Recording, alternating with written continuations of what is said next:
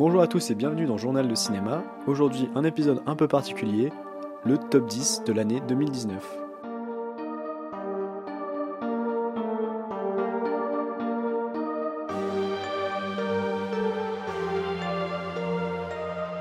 Top 10 de l'année 2019 parce que ben bien, moi j'aime bien les classements, j'aime bien faire des tops et qu'il y a de nombreux films cette année qui m'ont marqué sur lesquels il est intéressant de revenir et dont je n'avais pas parlé dans le podcast précédemment. C'est une année cinéma, je trouve, qui avait commencé assez doucement, les six premiers mois n'étaient pas nécessairement les meilleurs, et puis qui est vraiment monté en puissance dans la deuxième partie de l'année avec de nombreux films qui sont dans mon top 10, parce que je trouve vraiment qu'elle a concentré beaucoup des meilleurs films de l'année, cette seconde partie. Et pour commencer, je vais vous parler des mentions honorables, des films qui auraient pu faire partie du top et que j'ai finalement décidé de ne pas mettre. Et pour commencer, deux films français dont j'ai parlé dans le carnet numéro 2. Ces films, c'est nul autre que Les Misérables de Lajli et Le Chant du Loup d'Antonin Baudry. Donc voilà, si vous voulez mon avis, vous pouvez retourner sur le carnet numéro 2, je reviendrai pas plus en détail dessus, mais c'est vraiment deux films français de grande qualité, que j'ai beaucoup aimé, et malheureusement, c'est deux films français qui auraient pu figurer dans le top, et il n'y en aura pas d'autres. Et vraiment, Les Misérables, ça aurait presque pu être un 10 ex aequo, tellement c'est un film que j'ai trouvé important cette année, et vraiment le film français de l'année pour moi. Mais j'ai préféré pas rentrer dans les jeux d'égalité, etc., et faire un vrai top 10 clair et limpide. Et donc la troisième mention honorable, le troisième film dont je n'ai pas parlé dans le podcast, mais qui aurait pu figurer dans le top 10, c'est Vice d'Adam McKay. Vice, c'est tout simplement une biographie de Dick Cheney, donc euh, l'ancien vice-président des États-Unis, période George Bush Jr., période 11 septembre. Et c'est une biographie revisitée à la sauce Adam McKay, donc le réalisateur de The Big Short. Et il y a beaucoup de similitudes dans le style entre ces deux films. Et c'est un film qui est aussi servi par la performance de Christian Bell, qui est donc euh, maquillé, grimé en Dick qui a grossi et qui est vraiment très bon dans ce rôle-là. Et on retrouve aussi Sam Rockwell, Amy Adams, Steve Carell, et pas mal d'autres acteurs bien connus pour servir ce film que j'ai trouvé vraiment intelligent. Parce que c'est quand même un film qui appuie un peu là où ça fait mal et qui donne un diagnostic des États-Unis assez euh, piquant, on va dire. Donc voilà, mention honorable Le Chant du Loup, Vice et Les Misérables. Et je vous propose donc de passer au film numéro 10 de mon top, qui n'est nul autre que Traîner sur le bitume, Dragged Across Concrete dans son titre original, un film de S. Greg Zahler, avec Mel Gibson et Vince Vaughn notamment dans les rôles principaux. Et sans rentrer trop dans les détails du scénario, c'est un film qui parle en fait de deux flics qui, après une mise à pied, se retrouvent plus ou moins obligés de passer du mauvais côté de la barrière pour des raisons financières. Alors pourquoi j'ai mis ce film de près de 2h40 dans mon top? Un film qui n'est même pas sorti au cinéma, qui est sorti directement en vidéo.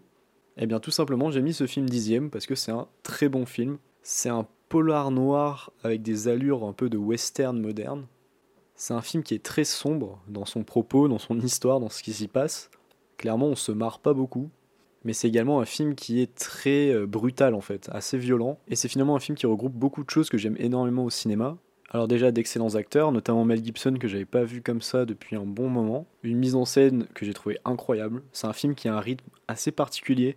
Alors déjà il dure 2h40 il est assez lent par moments, il prend son temps, mais c'est un film qui est loin d'être ennuyeux en fait. Tous les moments où le film prend son temps, etc., c'est pour faire sentir au spectateur une forme de tension, pour que le spectateur ressente aussi ce que vivent les personnages, notamment parce qu'il y a pas mal de scènes, par exemple, de planques, où les personnages sont dans des voitures, plantés, à parler un peu de leur vie, etc., et où il se passe pas grand-chose. Il y a une séquence absolument traumatisante vers le milieu du film que je ne vous spoilerai pas, c'est un film qui va mélanger en fait des séquences assez violentes, assez dures, avec des séquences un peu contemplatives, euh, beaucoup plus lentes, avec des personnages qui se cherchent euh, et qui se retrouvent confrontés à un monde qui est violent, un monde avec une ironie un peu bizarre, avec beaucoup de cruauté. Et c'est un film vraiment que je recommande, qui est à voir. Quand je parlais de violence, je parlais même carrément de gore à certains moments. Je préfère prévenir les plus sensibles quand même. C'est loin d'être un film parfait, mais clairement au rayon des films qui m'ont le plus marqué cette année, il est très bien placé, c'est pour ça que je le mets dans mon top 10. Et moi qui n'avais vu aucun film de S. Greg Zahler, je pense qu'il va falloir que je m'attarde sur son précédent qui apparemment est très bon aussi. Et donc dixième place pour ce film assez particulier, avec une ambiance vraiment incroyable, mais qui a des chances d'en rebuter plus d'un.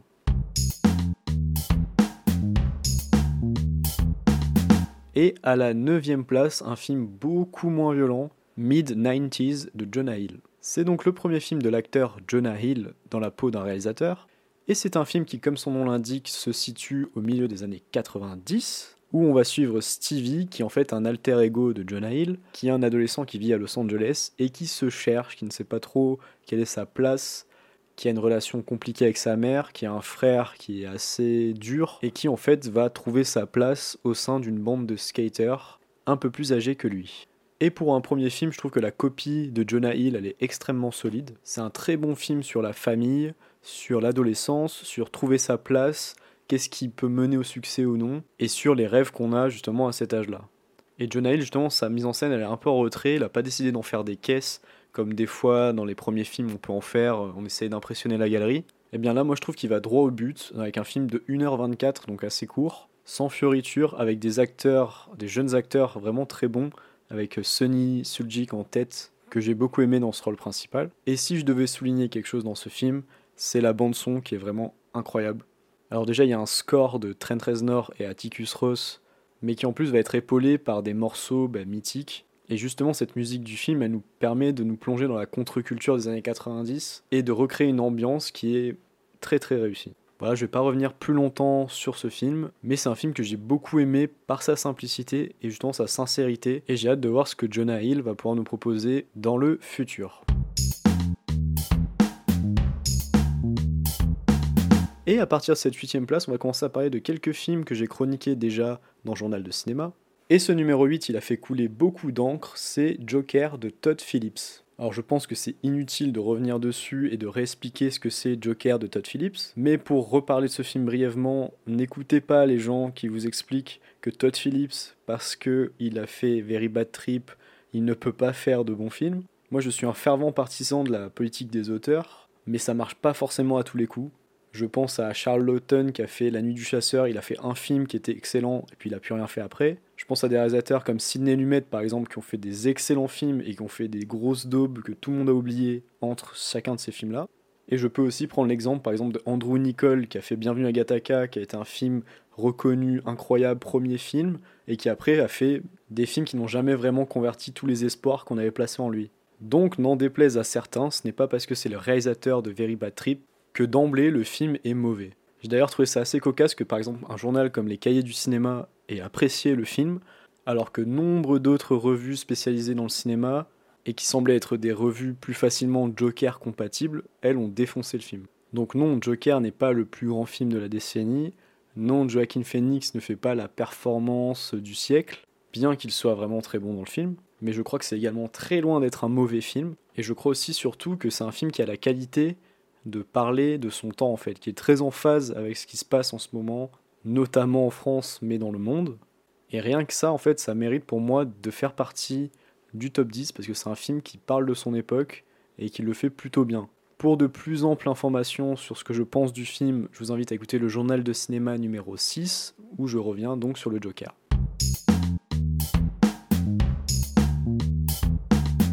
Et il est temps de passer à un autre film dont j'ai déjà parlé dans le journal de cinéma.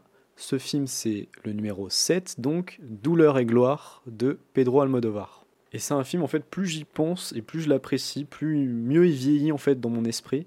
On parlait justement du Joker juste avant, et je crois que Antonio Banderas fait partie vraiment des concurrents à la statuette du meilleur acteur pour Joaquin Phoenix, et qu'il ferait mieux de se méfier parce que je le trouve incroyable dans ce Douleur et gloire. Pour le re-résumer rapidement, Douleur et gloire, c'est un peu l'histoire de l'alter ego de Pedro Almodovar qui va revivre en fait des moments de sa vie via des rencontres qu'il fait qui refont surgir en fait des moments de son passé. C'est un film qui est très mélancolique, extrêmement bien maîtrisé, bien interprété, qui est vraiment touchant avec un Pedro Almodovar qui se livre beaucoup. Et un peu à la manière de Martin Scorsese dans The Irishman, Almodovar se sert de son cinéma bah, pour nous parler de la vieillesse, pour nous parler de sa carrière, et il le fait vraiment avec un talent incroyable. Et c'est donc un film de grande qualité que je vous invite à découvrir si vous n'avez pas pu le voir. J'en ai parlé donc dans Journal de cinéma numéro 10, que je vous invite à écouter si vous voulez un avis un peu plus développé sur cet excellent film. Et pour la sixième place, c'est nul autre que le film par lequel Journal de cinéma est né, et c'est nul autre que Ad Astra de James Gray. Ad Astra, donc le film de non-science-fiction, entre guillemets, avec Brad Pitt qui est envoyé dans l'espace pour essayer de découvrir d'où viennent les perturbations euh, qui causent des euh, décharges sur la planète Terre. Et là encore, c'est un film qui a été assez clivant cette année euh, Astra. Il y a eu les partisans et les gens qui ont détesté. Moi, j'ai trouvé que c'était un excellent film. Et donc là encore, vous pouvez écouter l'épisode dédié, donc le numéro 1 de Journal de cinéma. De ce que j'ai compris des déceptions, c'est que les gens s'attendaient à un film de SF un peu plus ancré justement dans la science-fiction, alors que c'est un film qui est plutôt intimiste, qui est plutôt un film de science-fiction à échelle humaine, on va dire. Et j'ai appris il y a peu que la fin du film avait été imposée à James Gray.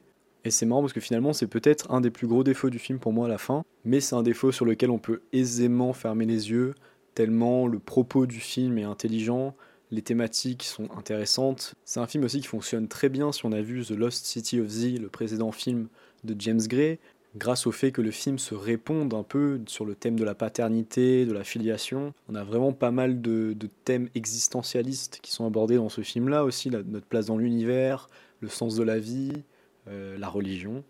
Et j'ai trouvé très étonnant que beaucoup de gens fassent au film la critique d'être creux ou d'être un film un peu vide de sens, juste parce que bah, le film n'était pas forcément rythmé euh, comme un blockbuster américain, un grand spectacle. Mais pour moi, c'est faux. Il y a vraiment beaucoup de choses qui sont dites dans ce film-là. Le film le fait très bien. Et James Gray prouve une fois de plus que c'est un des grands réalisateurs américains du XXIe siècle. Cinquième film de mon top 10 de l'année, et c'est nul autre que Marriage Story de Noah Baumbach avec Adam Driver et Scarlett Johansson. Film dont j'ai fait la critique très récemment et que vous pouvez retrouver dans le numéro 15 de Journal de cinéma. Et donc comme je l'ai dit dans le journal, c'est un film que j'ai trouvé fantastique, d'une grande mélancolie, un film qui est un peu la version 2019 euh, revisitée de Kramer contre Kramer, même si pour moi Marriage Story est très clairement supérieur à Kramer contre Kramer. Et c'est un film qui aurait pu aller plus haut. Pour moi, les cinq premiers films du classement sont vraiment tous des films incroyables, mais Marriage Story aurait très bien pu viser plus haut dans ce classement. Comme j'en ai fait la critique il y a vraiment pas longtemps, je vais faire très court sur ce film. Duo d'acteurs incroyable, très bonne mise en scène, vraiment extrêmement inspirée. Une des plus belles façons de raconter euh, l'amour au XXIe siècle que j'ai vu ces dernières années. Et un film, je trouve, qui a réussi à très intelligemment et de manière très bien écrite, réussir à retranscrire des dynamiques assez subtiles et assez compliquées des relations humaines et notamment des relations amoureuses. Et la fameuse scène de dispute de ce film-là, je pense qu'on en reparlera encore dans longtemps, et c'est très probablement une des scènes les plus marquantes de l'année.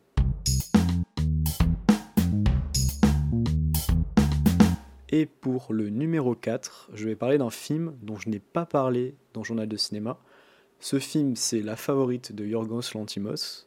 Pour beaucoup, le film féministe en costume de l'année, ce sera Portrait de la jeune fille en feu. Bah, pour moi, c'est la favorite. C'est évidemment deux films très différents, mais c'est deux films qui sont pas non plus si éloignés que ça, tellement les actrices ont une place importante dans ces deux films. Et pour le résumer rapidement, euh, La Favorite, en fait, c'est un film qui parle de la reine Anne en Angleterre au début du XVIIIe siècle.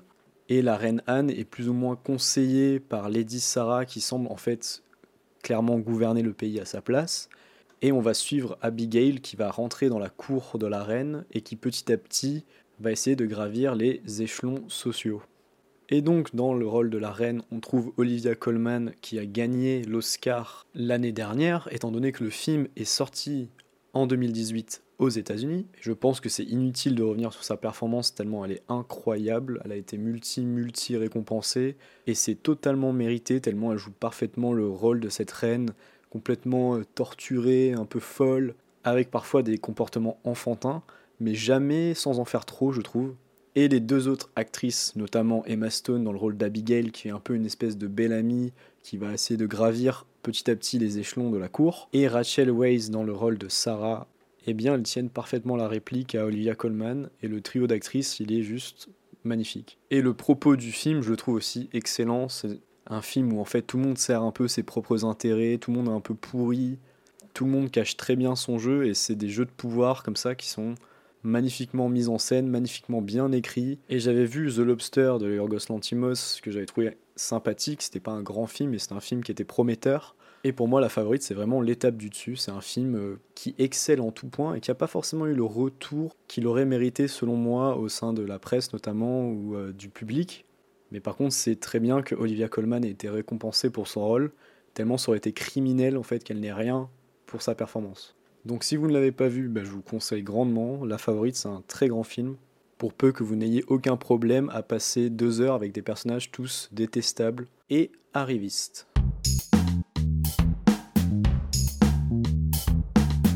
Et nous arrivons désormais à la troisième place avec rien de moins que The Irishman de Martin Scorsese. Le fameux film Netflix à 160 millions de dollars dont j'ai parlé là encore dans un journal de cinéma, le journal numéro 14. Pour le représenter succinctement, c'est donc l'histoire de Robert De Niro qui incarne Frank Sheeran un tueur à gages de la mafia qui va croiser la route de Jimmy Hoffa, incarné par un incroyable Al Pacino. Et bien que le film ne soit pas exemple de tout défaut, notamment bah, le fameux de-aging, notamment le fait qu'il fasse 3h40 et que peut-être ce soit tout de même un poil trop, je pense que pour moi c'est quand même un des plus grands films de Martin Scorsese. Le trio principal d'acteurs est incroyable. La dernière demi-heure est exceptionnelle. Et je pense qu'on reparlera de The Irishman encore longtemps.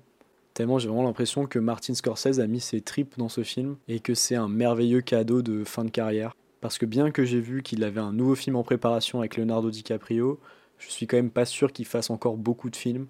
Parce qu'il est plutôt jeune et parce qu'il y a pas mal de choses dans The Irishman qui font de cette œuvre une œuvre testamentaire, une forme de chant du cygne.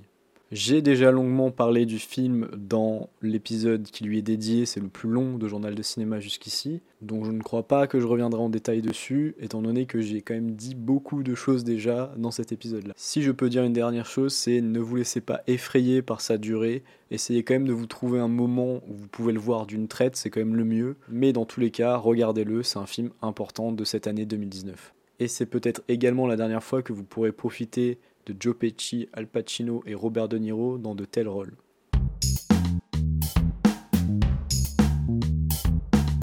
Et nous allons passer cette fois-ci au deuxième meilleur film de l'année pour moi, film que je n'ai pas évoqué dans Journal de cinéma jusqu'ici. Et ce film, c'est nul autre que Once Upon a Time in Hollywood de Quentin Tarantino. Et dans ce film, Quentin Tarantino nous propose de suivre Rick Dalton, interprété par Leonardo DiCaprio, et sa doublure cascade, Cliff Booth, interprété par Brad Pitt, en plein Los Angeles en 1969, année notamment de l'assassinat de Sharon Tate par la famille de Charles Manson. Alors pour commencer, Quentin Tarantino, comment vous dire, c'est un de mes réalisateurs préférés. Son précédent film, Les Huit Salopards, c'était probablement un film mineur de sa filmographie. Et de même, j'aimais bien Django Unchained, mais ça reste quand même dans le top des films de Tarantino pour moi. Du coup, j'avais l'impression un peu que Tarantino avait un peu marqué un coup d'arrêt dans sa carrière. Et bien que nenni, il est revenu euh, plus fort que jamais, avec un film qui a quand même beaucoup de différences avec le reste de son œuvre, je trouve. Un film beaucoup plus euh, calme, on va dire posé, un peu plus introspectif, et surtout un film qui a un vrai témoignage, un vrai témoignage d'amour envers les années 60, mais également envers eh bien, le cinéma, tout simplement. Et c'est un film dont Tarantino avait demandé aux journalistes canois de ne pas révéler euh, les points clés de l'intrigue. Et je remercie grandement tous ceux qui ont évité justement d'en dire trop sur ce film. Tout simplement parce que je crois que c'est un film qui, lors de sa première vision, euh, mérite qu'on le découvre sans trop en savoir sur le scénario pour vivre l'expérience tel que Quentin Tarantino l'a imaginé pour le spectateur et tel qu'il veut qu'on la vive. Et Once Upon a Time in Hollywood, c'est un grand film sur le cinéma, un film magnifiquement interprété, le duo d'acteurs incroyable, Leonardo DiCaprio, je le trouve fantastique dans ce rôle de star de télévision un peu ringarde. Brad Pitt, il est incroyable juste par sa présence, il démolit l'écran. Voilà, sans trop de problèmes pour moi, c'est un des meilleurs films de Quentin Tarantino tout simplement. C'est un film aussi pour les cinéphiles et je crois qu'il n'a pas été tout à fait euh, compris par certaines personnes quand j'ai vu la nature de certaines critiques qui trahissaient justement un peu le manque de culture euh, cinématographique et le manque de culture de l'histoire des États-Unis des personnes qui les émettaient. Mais voilà, comme je l'ai dit à toutes les personnes auxquelles j'ai recommandé ce film, impossible d'en dire trop, donc je vais pas trop m'étendre sur le film non plus, mais je crois vraiment que même les gens qui n'apprécient pas tellement Tarantino peuvent aimer ce film et y trouver leur compte. Et les amis, nous allons passer au premier, au meilleur film selon moi de l'année 2019. Ce n'est pas all inclusive avec Franck Dubosc malheureusement, mais c'est roulement de tambour à la grande surprise de tout le monde, Parasite de Boon Joon-ho. J'ai déjà parlé de Boon Joon-ho dans le podcast, mais pas de Parasite.